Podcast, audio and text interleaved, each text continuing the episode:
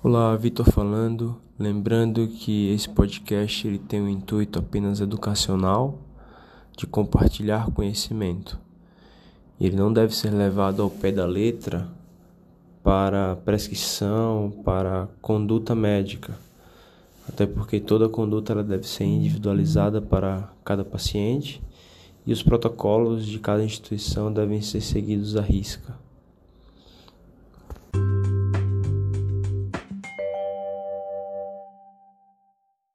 Olá, boa tarde a todos. Hoje vamos falar um pouco sobre bradicardia e marca-passo. Basicamente, fazer uma introdução sobre as indicações de colocação de marca-passo. Lógico que o objetivo aqui não é esgotar o tema, nem esgotar as indicações, mas citar aí as principais indicações que estão nas principais diretrizes. No caso do paciente que tem uma bradicardia sinusal, definida no Brasil como uma frequência cardíaca menor do que 50 batimentos por minuto no paciente que permanece em ritmo sinusal, é indicação classe 1 de colocação de marca-passo o paciente que tem sintomas de baixo débito, né, como tontura, síncope, associados a os episódios de bradicardia. No caso da bradicardia sinusal, o que é mais comum é ser colocado um marcapasso bicameral.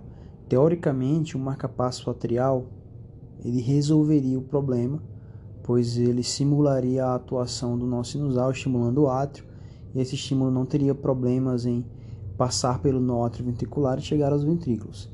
Entretanto, os pacientes que têm uma bradicardia sinusal sintomática, geralmente eles são mais idosos e costumam também ter uma doença concomitante no nó atrioventricular. Então, de forma profilática, é cada vez mais comum a indicação para esses pacientes de um marcapasso bicameral, tanto com um eletrodo atrial quanto com um eletrodo ventricular. Se a bradicardia sinusal ela não estiver claramente associada aos sintomas, mas ainda existir essa possibilidade, a indicação do marcapasso torna-se 2B. Outra causa, né, outra indicação de colocação de marca-passo, também associada à doença do nó sinusal, são as pausas sinusais. Pausas sinusais maiores do que 3 segundos, claramente associadas a sintomas, também são indicação classe 1 de recomendação para a colocação de um marca-passo.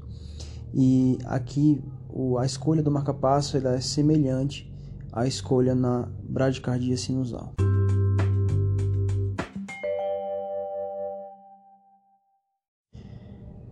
Outra causa bastante comum e potencialmente grave de indicação de, de colocação de um marcapasso são os bloqueios atrioventriculares. Um bloqueio atrioventricular de segundo grau, MOBITS 2, ou um bloqueio atrioventricular de terceiro grau, ou BAVT, eles são indicação classe 1 de recomendação para a colocação de um marcapasso, independentemente da presença de sintomas. Já bloqueios atrioventriculares de segundo grau, MOBITS 1 ou bloqueios atrioventriculares de primeiro grau, eles só são indicação de marca-passo quando na presença de sintomas limitantes ou quando a gente faz um estudo eletrofisiológico e a gente vê que o bloqueio ele é intra ou infraiciano, o que pode gerar escapes com frequências cardíacas mais baixas e um risco maior para o paciente. Nesse caso, Diferente do BAV de segundo grau MOPS 2 e do BAVT, o grau de recomendação é 2A. Aqui no bloqueio atrioventricular, nós também vamos tender a colocar um marcapasso bicameral para manter a sincronia atrioventricular. Se houver dissociação atrioventricular, o átrio ele pode contrair com válvulas atrioventriculares fechadas e isso gera sintomas para o paciente pelo fluxo retrógrado de sangue. Além disso, a sístole atrial é responsável por parte do débito cardíaco. E se a gente perde a sincronia atrioventricular, a gente perde essa contribuição do átrio. Outra coisa a se considerar é que no exercício, os marcapassos modernos, eles detectam a necessidade de aumento da frequência cardíaca. Mas isso só é possível se a gente tem um eletrodo atrial.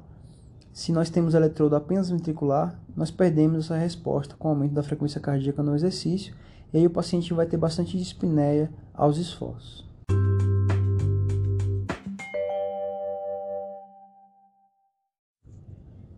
Outra indicação, classe 1 de recomendação pelas diretrizes, é a colocação de um marca-passo em pacientes que têm um FA de baixa resposta sintomática, sendo essa baixa resposta caracterizada como uma frequência cardíaca, né, uma frequência ventricular menor do que 50 batimentos por minuto. No caso de um paciente que tem uma fibrilação atrial permanente, um eletrodo atrial ele é inútil, pois as ondas F de fibrilação vão causar muita interferência e vão impedir o marcapasso de sentir ou de despolarizar o átrio de forma eficiente. Já no caso de uma fibrilação atrial paroxística, daí a terapia, a escolha entre um marcapasso unicameral ou bicameral vai ser mais individualizada e vai depender de outros parâmetros e pormenores.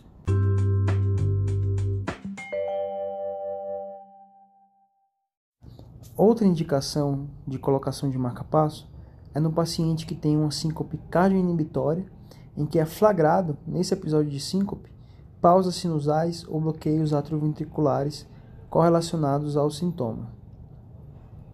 Entretanto, se o paciente ele tem pausas maiores do que 6 segundos em qualquer momento e tem história de síncope, não há a necessidade dessa correlação.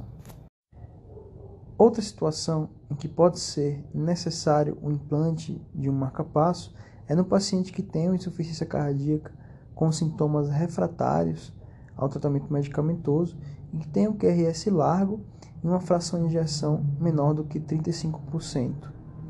Geralmente esse QRS largo ele tem que ter morfologia de bloqueio de ramo esquerdo e ser maior do que 130 milissegundos ou morfologia de bloqueio de ramo direito com duração maior do que 150 milissegundos, sendo que a indicação para pacientes com morfologia de bloqueio de ramo esquerdo é mais aceita, a gente tem mais evidência na literatura de que há benefício.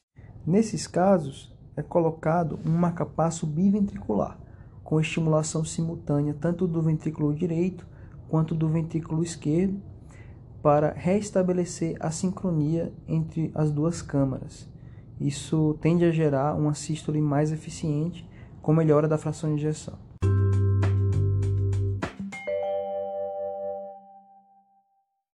Lembrando que para indicar um marcapasso definitivo, nós temos que excluir a presença de uma causa reversível para essa bradicardia. Muitas vezes o paciente ele vai precisar de um marcapasso temporário, mas para tomar a decisão sobre marcapasso definitivo, é necessário primeiro excluir que o paciente ele não está apresentando, por exemplo, um distúrbio eletrolítico muito importante, que ele não está em uso de uma droga cronotrópica e dromotrópica negativa que possa ser a causa dessa bradicardia. Muitas vezes, suspendendo a droga ou corrigindo o fator desencadeante, o paciente ele vai ter reversão da situação da bradicardia e não vai precisar de uma capacidade definitiva. Muitas vezes, entretanto, a droga ela é extremamente necessária para o manejo do paciente, como por exemplo, o paciente que tem uma fração de injeção reduzida e tem que fazer uso de beta-bloqueador para melhorar o seu prognóstico e a sua sobrevida. Nesse caso, vai ser necessário a avaliação do risco-benefício suspender essa medicação. E se for necessário manter a droga, se for essencial para o paciente, daí sim é indicado uma capacidade definitiva.